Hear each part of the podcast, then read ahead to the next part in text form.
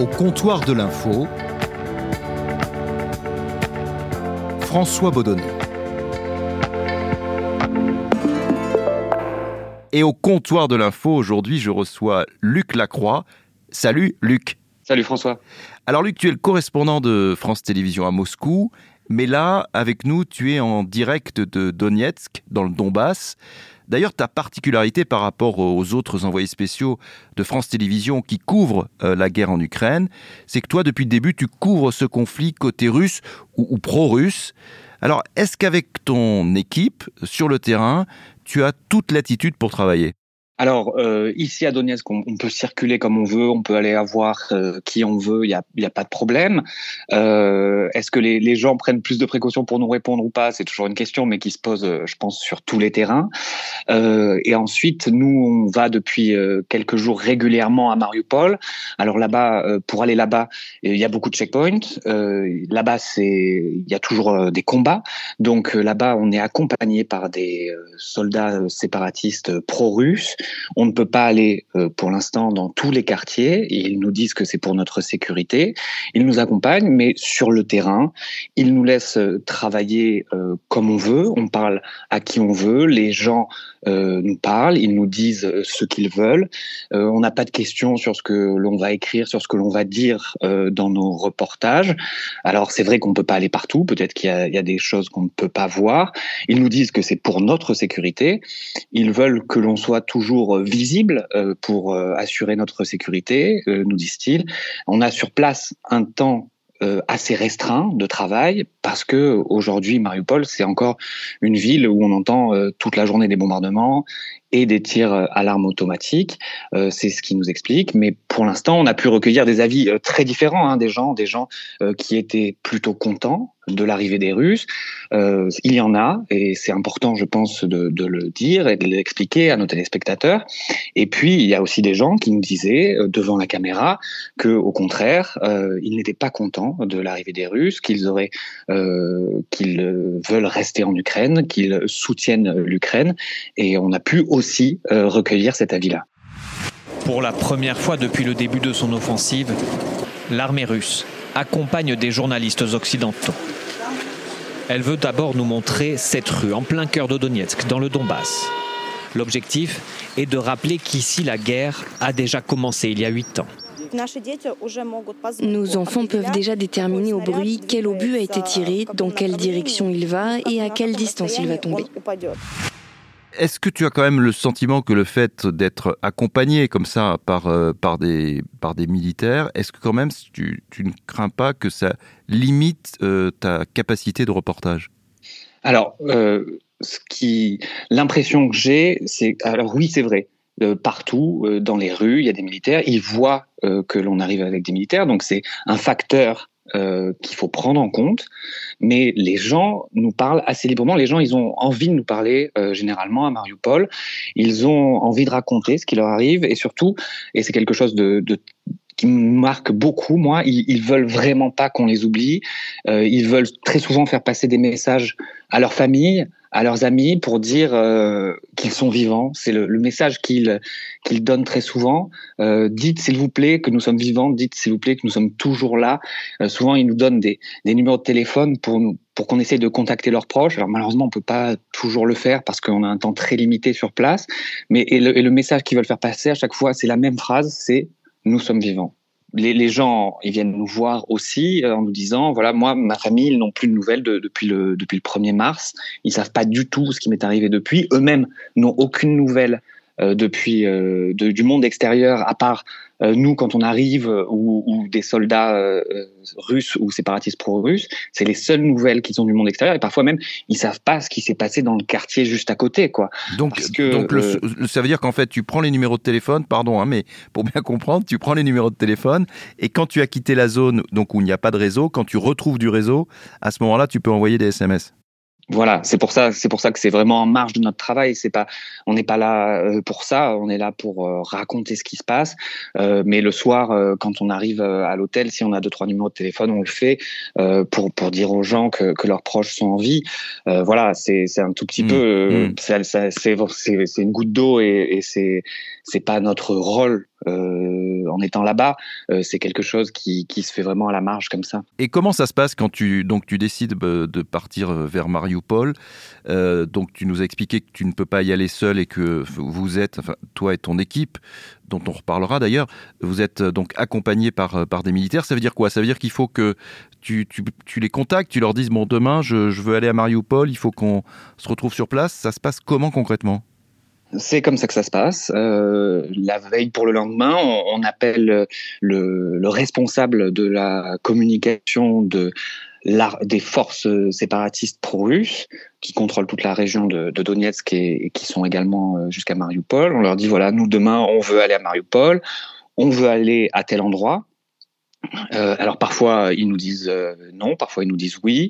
Nous, une de nos préoccupations, c'est de rester suffisamment dans un seul endroit quand on est à Mariupol euh, pour pouvoir avoir le temps de discuter avec les gens, de bien comprendre leur histoire, de bien pouvoir raconter leur histoire, euh, plutôt que d'aller dans, plusieurs petits endroits et de, de survoler tout. C'est aussi euh, en restant un peu plus longtemps dans un endroit qu'on arrive à avoir euh, ces moments de vérité, à passer euh, cette barrière qui est de on débarque, on se connaît pas et d'un coup raconter notre histoire, et aussi de passer cette barrière de on arrive accompagné par, par un soldat séparatiste. Mais comme je le disais un petit peu tout à l'heure, euh, souvent ils se tiennent un peu à l'écart, ils regardent où on est. Et il, n'intervient jamais, en tout cas avec nous, il n'est jamais intervenu dans une conversation. Mmh, mmh. Euh, et les seuls moments où on devait partir, c'était pour des questions de sécurité. On disait maintenant il faut partir parce que ça devient trop dangereux à l'endroit où on est. Et, tu les crois que c'est pour, euh, tu, penses que c'est que c'est justifié, c'est vraiment pour euh, votre sécurité? Ah ben, les fois où ils nous ont demandé de partir très vite, c'était vraiment pour des questions de sécurité. On entendait nous aussi que ça, ça bombardait plus fort, plus près. Euh, donc euh, moi j'y crois plutôt. Hmm. Après il y a un cas particulier, on est allé dans, dans le théâtre euh, de Mariupol. Donc pour y aller, c'était hmm. oui le théâtre dramatique qui a été bombardé et où il y avait des, des civils qui s'étaient réfugiés. Euh, donc ils, ils, nous ont permis d'y aller. Euh, autour, il y avait encore des combats assez proches, donc euh, on a bien réfléchi avant d'y aller, on a pris des précautions, regardé, on s'est renseigné auprès des habitants autour pour savoir parce qu'il y a une grande place à traverser, etc. On y est allé, on a pu rentrer dans le théâtre, on a pu être sur le côté du théâtre, à l'intérieur. Euh, en revanche, ils nous ont interdit euh, d'aller dans les caves où on sait qu'une partie euh, des habitants, une partie des civils étaient réfugiés. Donc là, on n'a pas pu y aller. Ils nous ont dit euh, que c'était pour de nouveau des questions de sécurité, à la fois parce que le bâtiment euh, euh, n'est pas à souffert du bombardement, et aussi peut-être parce que ce serait miné à l'intérieur. ça, je ne sais pas si c'est vrai ou pas. En tout cas, c'est ce qu'ils nous ont dit, et à ce moment-là, c'était pas négociable. Et par souci de transparence pour nos téléspectateurs, on a dit qu'on n'avait pas pu y aller. parce que c'est important aussi de raconter les conditions dans lesquelles on travaille, pour que les téléspectateurs sachent euh, que l'on n'a pas pu, euh, pour ça, pour ce reportage-là, tout montrer. J'ai vu comment le théâtre, comme ça, s'est effondré. Et je me suis mise à crier parce que le théâtre était plein d'enfants. La plupart des civils s'étaient réfugiés dans le sous-sol. Nous n'avons pas le droit d'y accéder. Mais il se dégage des soupirails, une odeur pestilentielle. Combien de personnes ont perdu la vie dans le théâtre de Mariupol? Que s'est-il passé exactement? Il faudra du temps pour le dire, parce qu'ici, euh, les combats continuent juste à côté. Alors, est-ce que justement, euh, toi qui es donc euh, journaliste et donc le, métier, c'est de, rapporter ce qui se passe. Là, tu entres dans le théâtre de, de Mariupol qui est en ruine. Ce théâtre a été, on en a évidemment énormément parlé dans les, dans les médias internationaux, puisque euh, au début, les autorités ukrainiennes disaient qu'il y avait euh, jusqu'à 1200 personnes qui étaient présentes dans le théâtre au moment euh, du, bombardement. Tu rentres dans le théâtre, tu vois les, dégâts, mais on t'interdit de, descendre dans les, dans les caves. est-ce que toi, en tant que journaliste, est-ce qu'à ce, moment-là, tu n'as pas une, forme de, de, frustration? Parce que finalement, tu ne peux pas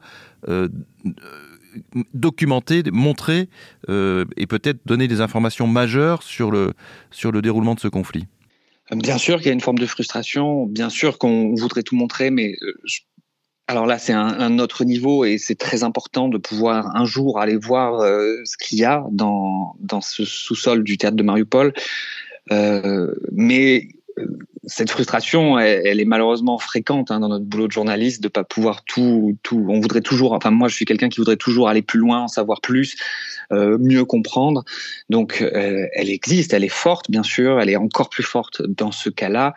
Mais je pense que c'était déjà important de montrer ce théâtre, déjà important de de montrer euh, que voilà, il avait été complètement détruit. Je crois qu'on était les premiers journalistes occidentaux à y aller. Donc c'était c'était déjà euh, important pour nous. Vraiment, au moment où on est au théâtre de Mariupol, euh, le quartier, euh, il y a encore des combats pas très loin. Donc c'est quelque chose qui se passe très rapidement, très vite. parce que même nous, pour notre sécurité, on ne peut pas passer très longtemps dans ce théâtre-là. donc oui, il y a une frustration.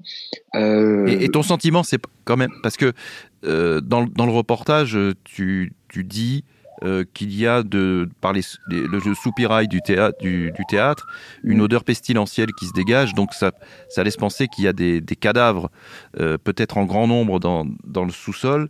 Euh, toi, ton sentiment aujourd'hui, encore une fois, j'ai bien compris que tu n'as pas pu aller, tu n'es pas, pas descendu dans, dans, cette cave, donc tu, tu ne sais pas ce qu'il ce y a. Mais ton sentiment, c'est quoi? C'est que quand même, il y a, il y a eu de, un grand nombre de victimes dans ce théâtre et, qu'on n'a pas voulu te montrer alors des victimes, il y en a, on est quasiment sûr qu'il y en a eu, puisqu'il y a des témoignages qui vont dans ce sens également, des gens qui nous ont dit qu'il y avait des victimes. Euh, ce qu'il y a dans, la cave du théâtre de Mariupol, moi je ne sais pas François, donc euh, je j'ai pas de, de sentiment particulier, j'ai vraiment raconté ce que j'ai vu, euh, et, euh, et, malheureusement, aujourd'hui, on ne peut pas aller plus loin. Et, je, me pose la question, bien entendu, j'aimerais savoir, mais je ne peux pas m'avancer en disant euh, oui, j'en suis sûr ou non, je ne pense pas. Il y, a vraiment cette odeur que moi j'ai sentie très fort quand on était sur le côté, juste à côté des soupirails. Je, je, suis incapable de déterminer à 100% d'où elle vient et ce que c'est. L'équipe qui t'entoure et avec laquelle tu es sur le, sur le terrain chaque jour, et en particulier à Mariupol, euh, cette équipe, évidemment, euh, elle, est, elle est essentielle pour toi. Ah oui, ben, c'est-à-dire que sans eux, moi, je serais pas capable de faire euh, des reportages. Et c'est vraiment un travail d'équipe. On parle toujours pour savoir ce qu'on peut faire, ce qu'on veut faire, etc. Leur, leur, avis, il compte énormément. Toutes les décisions, elles sont prises en équipe. Et c'est normal parce que c'est un peu particulier. Moi, je leur demande de venir avec moi dans un conflit armé. Donc bien sûr, on est vraiment sur un, pied euh, d'égalité. Leur avis compte autant que le mien. Il y a donc un journaliste reporter d'image qui a l'expérience du terrain et c'est très important. Et, l'expérience de la guerre. Oui, oui, oui, il a déjà fait des conflits armés et c'est indispensable parce que il apporte tout ça, tout son, tout son savoir euh, et c'est important pour euh, se sentir un petit peu en sécurité. Et ensuite, une traductrice, c'est très important parce qu'elle elle voit aussi, elle entend aussi beaucoup de choses. Euh, c'est ce qu'on appelle une fixeuse, c'est plus encore qu'une traductrice. Et puis il y a un chauffeur dont le rôle est indispensable. Il compte beaucoup pour nous expliquer ce qui se passe et puis aussi pour notre sécurité. Quand on, quand il y a eu des bombardements très proches de là où on était, c'est vraiment lui qui nous a dit allez, on y va, allez, on va se mettre en sécurité. Et puis il, nous a attendu, il est parti avec nous, donc c'est vraiment euh, essentiel. Et donc nous, on a, on a beaucoup fait tourner les équipes pour qu'ils soient en forme parce que c'est éprouvant pour eux. Donc moi, je reste à Donetsk et eux, ils font des allers-retours avec toute l'équipe euh, du bureau de Moscou et c'est très important. Et de Moscou aussi, ils nous apportent leur soutien, que ce soit avec des contacts ou avec des infos. C'est vraiment un travail qui ne peut fonctionner que grâce à l'équipe et je les remercierai jamais assez et je le pense vraiment. Vous êtes, euh, avec ton équipe, Luc, euh, l'une des premières équipes de, journalistes à avoir pu euh, pénétrer dans Mariupol. Quand tu es arrivé sur place, qu'est-ce que tu, qu'est-ce que tu as vu? La première chose qu'on voit, c'est ces bâtiments qui sont souvent encore debout, mais qui sont complètement calcinés, et ça sur des centaines et des centaines de mètres sans interruption. Il n'y a presque aucun bâtiment qui a été épargné à minima euh, les, les vitres ont explosé. Et puis la deuxième chose, moi, qui m'a énormément marqué, c'était le, le bruit, le, le son. Il se passait pas cinq minutes sans qu'on entende des bombardements. C'était vraiment constant. Depuis un mois, ils survivent dans l'enfer de Mariupol. Quelques heures dans la journée, les habitants sortent des caves où ils se terrent. Pas d'eau, pas de chauffage, pas d'électricité. Eux découpent la rambarde de l'escalier. Le bois servira pour cuisiner. Si on nous tue, on nous tuera. Qu'est-ce qu'on y peut? C'est notre destin si on nous tire dessus. Oui, on a peur. Qu'est-ce qu'on peut y faire? Où peut-on aller si tout est détruit? Où voulez-vous qu'on aille? Et la population, dans quel euh, état l'as-tu trouvé Alors, c'est des gens qui vivent dans des caves depuis euh, maintenant plus d'un mois. Euh, qui n'ont pas toujours à manger, qui cherchent de l'eau, mais je les ai trouvés très dignes, très accueillants, ils avaient envie de parler, ils avaient envie de nous rencontrer. Et puis, comme je le disais un petit peu tout à l'heure, c'est vraiment des gens pour qui un des problèmes principaux aussi, c'est de ne pas avoir de communication avec le reste du monde. Parfois, ils viennent nous voir et nous disent quand est-ce que ça va s'arrêter Vous devez savoir parce que euh, il y a des négociations, ça en est où C'est jusqu'à quand euh, C'est vraiment des gens qui sont finalement au cœur de ce conflit armé et qui n'en savent, enfin, savent pas ce qui se passe euh, dans le reste, dans le reste du pays. Je crois, Luc, que c'est la première fois pour toi dans ta carrière de, journaliste que tu es sur un terrain de, guerre, un terrain de, conflit. Qu'est-ce qui t'a le, plus marqué au cours de ces dernières semaines de, reportage alors oui, c'est la première fois que je suis sur un, terrain de conflit. Ça a été assez progressif parce que nous, on, est arrivé ici euh, à Donetsk et il y avait déjà euh, des, des bombardements pas loin de Donetsk quand on est arrivé. Et on a vraiment vu la montée en intensité euh, jusqu'au 24 euh, février. Et puis euh, jusqu'à maintenant où on est à Mariupol et où, où on va à Mariupol et où les combats sont, sont, sont encore plus intenses que ce que l'on avait vu au cours de à la mi-mars. ici à Donetsk et dans la région. donc moi, ce qui m'a vraiment le plus marqué, c'est sur le terrain, ce sont les gens qui vraiment ont envie, je le redis, hein, mais c'est vraiment ça qui m'a le plus marqué, qui ont vraiment envie de, de nous parler, de témoigner de ce qui leur arrive pour ne pas être oubliés, et puis, euh, bien sûr, euh, cette volonté qu'ils ont de communiquer avec leurs proches. Est-ce que le, le fait d'être comme ça euh, au milieu d'un conflit, peut-être de, de, voir des, des morts, est-ce que tu t'imaginais que ça ça se passait de cette façon ou il y a une forme chez toi de, de surprise, voire même de, sidération?